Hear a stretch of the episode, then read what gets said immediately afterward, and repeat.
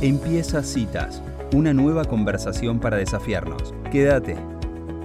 Bueno, ya llega pensando en familia de la mano de Matías Muñoz, acá para cerrar este gran año que hemos tenido junto a Citas, y trae un, título que nos encantó, que es De las experiencias al sentido. ¿Qué aprendimos como familia en el 2022? Bienvenido Matías a Citas, soy Elisa Casté con las chicas, ¿cómo estás? Muy bien, muy bien. Bueno, bienvenidas a la gente, a ustedes chicas. Y, bueno, acabamos con la última columna del año con ganas de, de reflexionar un poco juntos, porque diciembre suele ser para algunos de nosotros un mes de cierres de actividades y con los cierres de actividades a veces vienen las preguntas o tratar de encontrarle un sentido a lo que nos ha ocurrido. Entonces pensamos esta última columna del año de, de hablar y que cada uno de los oyentes pueda pensar en qué relación hay entre los hechos que ha tenido en su familia, que ha ocurrido, hechos objetivos que nos han pasado y el sentido que le podemos dar a esos hechos. Un par de ideas para arrancar y si quieren después hacemos algo más dialogado que le puede servir a la gente, pero pensar que, que en todo este 2022 en nuestra familia ha habido muchos hechos, algunos más significativos para nosotros, y esos hechos ocurren, es la realidad, por lo menos yo soy de la idea, siguiendo algunos pensadores que, me gustan, que la realidad ocurre más allá de lo que uno quiera y, y, que a esa realidad nos va generando, por un lado, emociones. Vamos a suponer que tenemos un hijo que ha tenido dificultades en la escuela o, o algunos de nosotros nos han despedido en el trabajo y eso es un hecho objetivo, ¿no? Tengo un hijo que tiene que dar unos exámenes ahora o me despidieron en agosto de un trabajo y a ese objetivo yo le puedo encontrar un sentido. La mente humana tiene la posibilidad de buscarle sentidos a la realidad. De hecho, va a intentar hacerlo. Y ese sentido nos puede incluso indicar por dónde ir, nos puede indicar algo del futuro, ¿no? Entonces, toda la columna va en que pensemos qué relación hay entre los acontecimientos, las emociones que esos acontecimientos nos generan eh, y el sentido que le podemos dar, ¿no? Y cómo ese sentido es personal, se lo puedo encontrar yo solo a lo que me ha ocurrido. Eh, lo que sí podemos diferenciar es que algunos de los sentidos que le encontramos a las cosas, supongamos que, que a mí me echan de un trabajo y, y yo me enojo con, con, el jefe que me echó, me enojo con el mundo, con el destino, me pongo más en víctima, me lleno de bronca, eh, o en algún momento me doy cuenta que es una oportunidad para que yo sea un poco más humilde, para que pida, para que acepte a veces tener un jefe que me cuesta.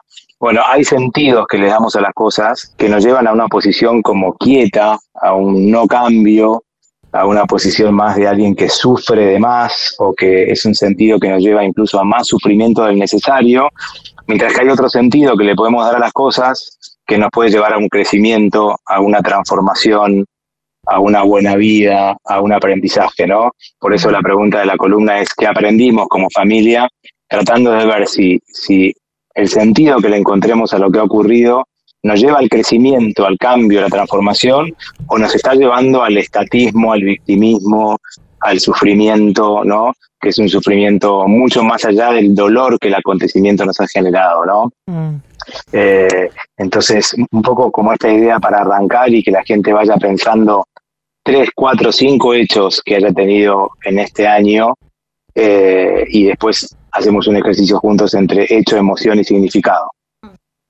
Qué bueno, Matías.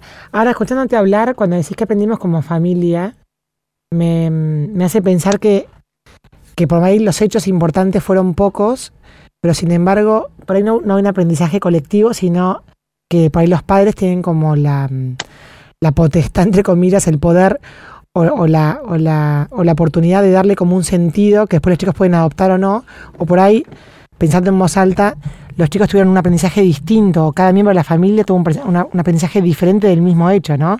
¿Cómo haces para englobarlo, para decir qué aprendizaje tuvimos como familia?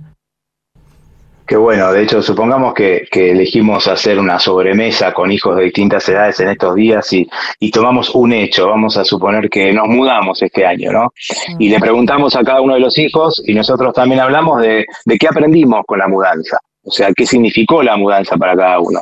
Y por ahí uno de los chiquitos va a decir que extraña a sus amigos, el otro va a decir que la escuela nueva le gusta y que aprendió, eh, no sé, cierta flexibilidad, ya un adolescente puede usar esa palabra, de, bueno, de que aprendí que, no todo es tan dramático como yo creía, o aprendí a buscar amigos nuevos, eh, o, aprendí que, que los cambios son buenos. Bueno, cada uno dirá, pero van a mirar mucho el significado que den papá y mamá a ese hecho. ¿no? Los chicos podrán explicar muy poquito de lo que ellos van sintiendo, los más grandes un poco más, pero de reojo van a mirar qué significado le da mamá y qué significado le da papá a ese mm. acontecimiento.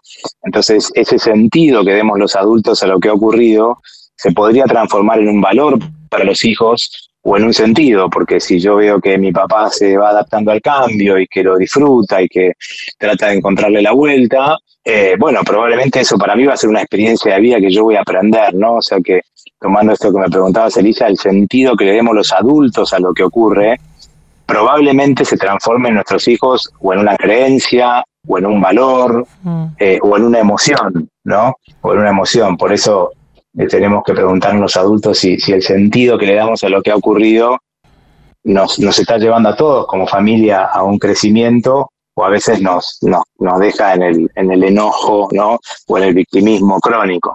Hmm. Y a unas edades un poco más, eh, más grandes como los adolescentes por ahí, te puede pasar que agarren justamente sentido contrario para diferenciarse de vos, ¿no? O sea, como hacer como una especie de contraste. Ah, bueno, si, si mis padres van para acá, yo voy para el otro lado, ¿no? Sí, pero es un buen intento del hijo, más allá de que lo propio ahí sería diferenciarse, oponerse, ¿no? Y por ahí nos parece hasta, a los adultos nos puede parecer un poco exagerado lo que el chico diga, pero, pero es una mente que está pensando, que eso es lo que a mí me interesa, ¿no? O sea, es una mente que se está haciendo una pregunta.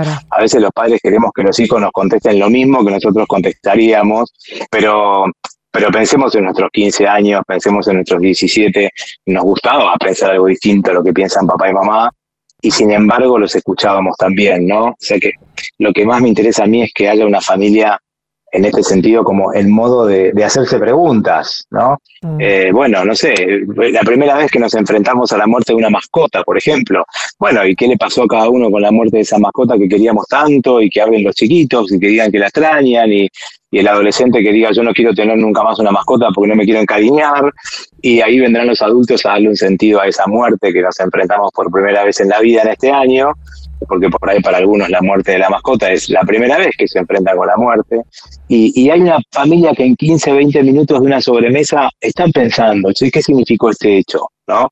Mm. Y, y ahí va circulando un poco el pensamiento y eso va generando emociones en la familia que también se pueden contener, ¿no? Porque si el chico contesta eso, puede haber un papá o una mamá que estén disponibles para, para variar esa tristeza, para entender, decir, te entiendo mucho, lo querías un montón, vamos a dejar que pase un tiempo, por ahí en un tiempo queremos tener otro. Bueno, y, ahí van circulando las emociones, ¿no? Claro, claro, espectacular. Em, no sé cómo andan si ustedes revisan hechos, pero yo en estos días estoy medio introspectivo y, un ejercicio que podemos hacer las personas es hacer una línea de tiempo eh, y que arranque el primero de enero del 2022 y termine hoy o mañana cuando hagan el ejercicio. Y en esa línea de tiempo, dejar que aparezcan cinco hechos, vamos a poner cuatro, cinco, seis hechos más significativos para nosotros. Podemos ponernos el festejo de un cumpleaños, un bautismo de un hijo, una mudanza, un despido, un, divorcio, un viaje, un nacimiento, em, vino a vivir el abuelo con nosotros, hechos, ¿no? Y que marquen en esa línea hechos descritos como lo más objetivos que se puedan, ¿no? El abuelo vino a vivir a casa, eh, nos fuimos de viaje por primera vez juntos tanto tiempo, eh, y después podrían poner una emoción al lado de cada uno de esos hechos. Eh, quien esté haciendo el ejercicio, o incluso se podría hacer con toda la familia junta y que cada uno ponga los hechos, y poner qué sentimiento me despertó, no sé, nací un hermano y a mí me puso contento, a mí me puso celoso, por ahí me animo a decirlo. O sea, una emoción vinculada a cada hecho, esos hechos pueden ser que hayan generado alegría, disfrute también, ¿no? Significativos por lo placentero. Y después animarse a escribir al lado algún sentido posible que yo le puedo dar a eso, ¿no? ¿Qué sentido le puedo dar a eso que me ocurrió? ¿Para qué me serviría en la vida esto? Por ejemplo, ¿qué, sería, un sentido posible, Matías? Eh, supongamos, a ver, inventemos algún hecho. Eh, ayúdenme con un hecho, si no contamino yo con ejemplos, pero ¿qué hecho podría pasar en la vida de una familia eh, que se les ocurra? Por ejemplo, la decisión de mudarse a vivir a otro lugar. Bien, bien. Entonces, supongamos que ya eso ocurrió. Este año nos mudamos, ¿no? Mm. Y, y un sentido que yo le puedo dar a una mudanza es eh, que podría ser eh, menos dramático ante los cambios. Podría pensar a los 18 años ya, porque estoy grande, que pensé que iba a ser terrible, que pensé que iba a ser lo peor que me iba a pasar en la vida. Después me di cuenta que no fue para tanto. Mm. El sentido que yo le puedo dar para esa mudanza es que los próximos cambios que yo tenga en mi vida, acuérdense esto que yo decía al principio, que encontrar el sentido a la realidad nos puede ayudar a ver por dónde ir en el futuro. Si yo aprendo que una mudanza no era tan dramática como yo la pensé antes, eso me podría preparar para otros cambios en la vida, para que yo aprenda que, bueno, cuando venga un cambio me puedo lanzar con un poquito más de optimismo y, no ser tan, tan dramático, ¿no? Mm. Eh, eh, o el más chiquito podría decir que el sentido que le encontró él es a, valorar mucho la, la, escuela anterior y que cada tanto le gustaría escribirle una carta a su maestra o ver cómo anda la maestra que él quiso tanto. Y el sentido para él puede ser eh, valorar la escuela que tuvo, o valorar a las maestras, mm. bueno, sentido que le podemos dar las personas a lo que ocurre, ¿no? Eh, y que cuanto más luminoso sea ese sentido, o sea, que me lleve a mí a, crecer, eh, probablemente, bueno, eso sea un aprendizaje significativo para mí, ¿no? Mm. O sea, cuando decís sentido, eh, estás queriendo decir como qué enseñanza, digamos, constructiva sacamos de esto, ¿no? Claro, ¿qué significa para mí? Y, y si no es constructiva, estar alerta, ¿no? Eh, yo podría tener ahora un hijo mío, supongamos, invento el ejemplo, con muchas materias para dar en diciembre, y es un hecho que me tiene perturbado, tiene que dar muchas materias, no sé si va a pasar de año, y yo el sentido que intento encontrarle a eso es que, eh, que la escuela tiene toda la culpa y que el sistema no funciona y que han sido muy injustos con mi hijo.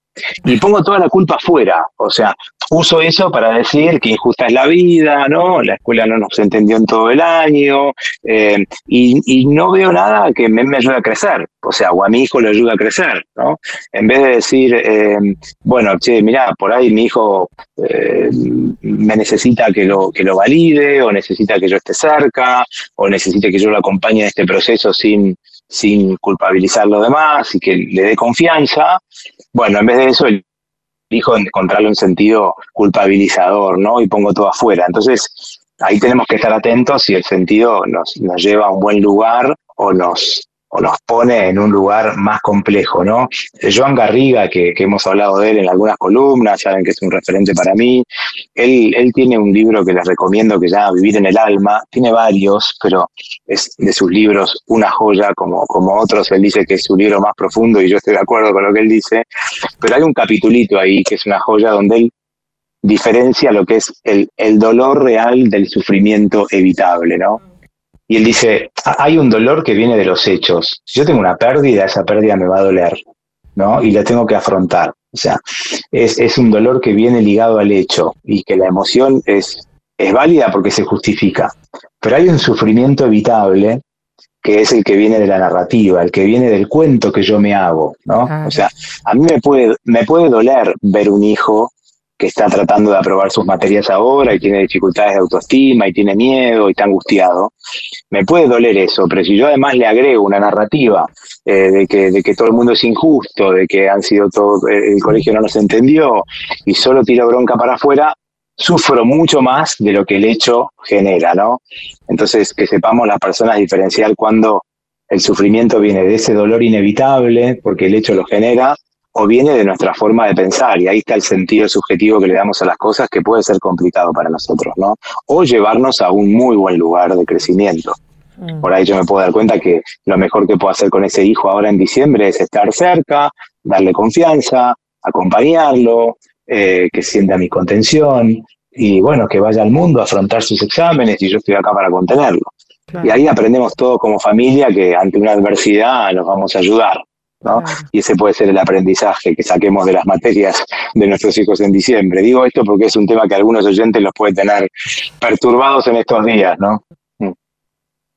Espectacular, Matías. Tengo una, una oyente que me escribió recién que estaba escuchando y, y me dijo que te preguntara qué sentido le puede sacar que con el calor tremendo que está haciendo estos días se le incendió el motor del auto.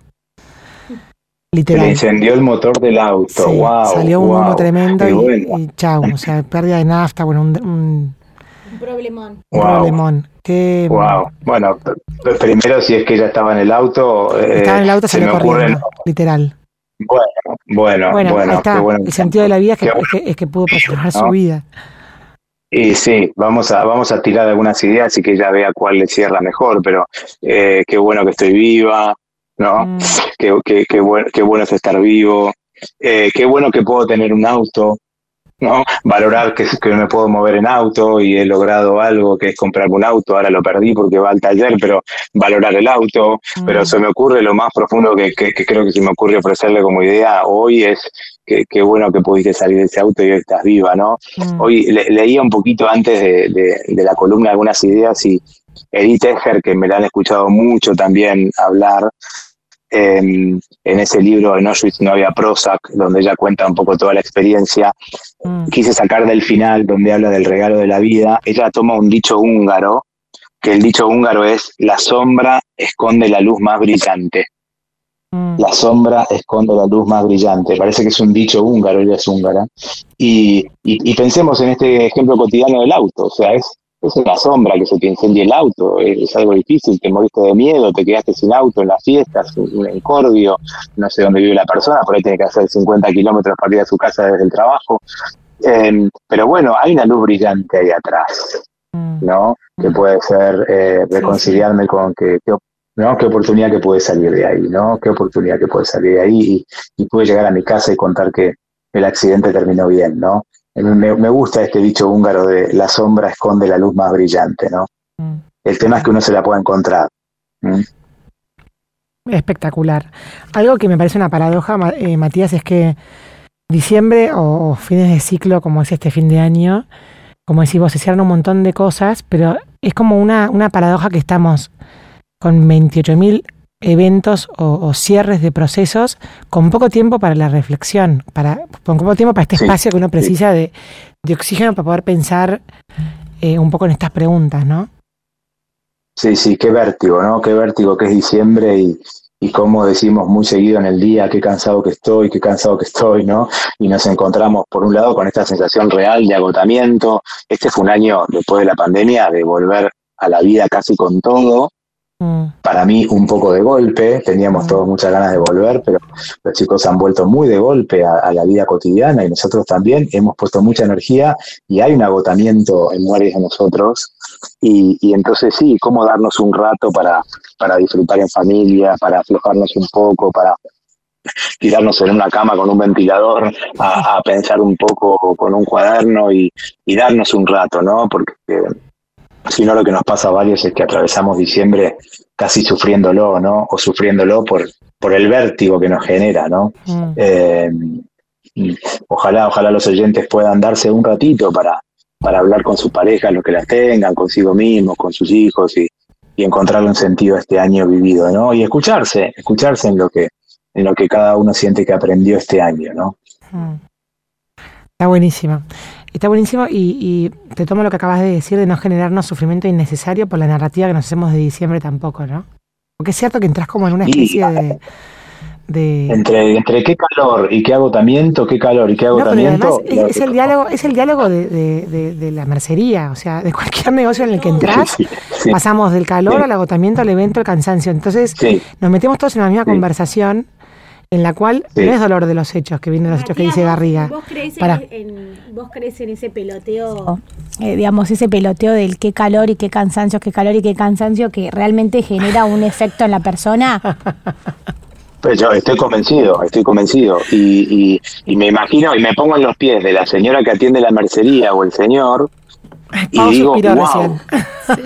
wow, ¿no? Wow, que vos pensás que estás atendiendo tu negocio, ¿no? Abriste a las 9 de la mañana, cerrás a la una y, y estás esa cantidad de horas que la gente te viene a hacer pedidos y te lo repite. Qué calor, qué cansancio, qué calor, qué cansancio.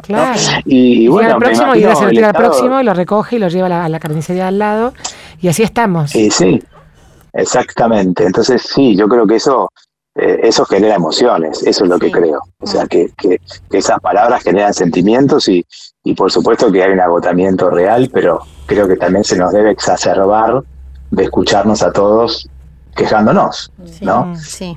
Eh, Está buenísimo, Matías. Eh, hagamos, hagamos, recién escuchándote hablar, hablando, diciendo que este no es un año que fue un año con mucha cosa, es cierto, pero que no hubo pandemia. Bueno, podemos empezar a la conversación que empieza en este momento, listo ya. No vale, chicas, decir más que estoy cansada ni tengo, calor, calor.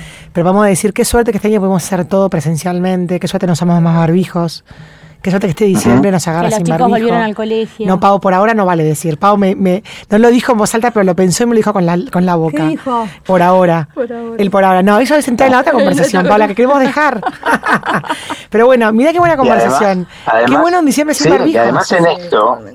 Claro, porque además pensemos cuánto lo anhelamos, ¿no? o sea, sí, cuánto lo anhelábamos. La, la, Pensemos las fiestas pasadas o las fiestas del otro año, cuánto anhelábamos juntarnos con la familia, disfrutar, no, no lo pudiéramos hacer, ¿no?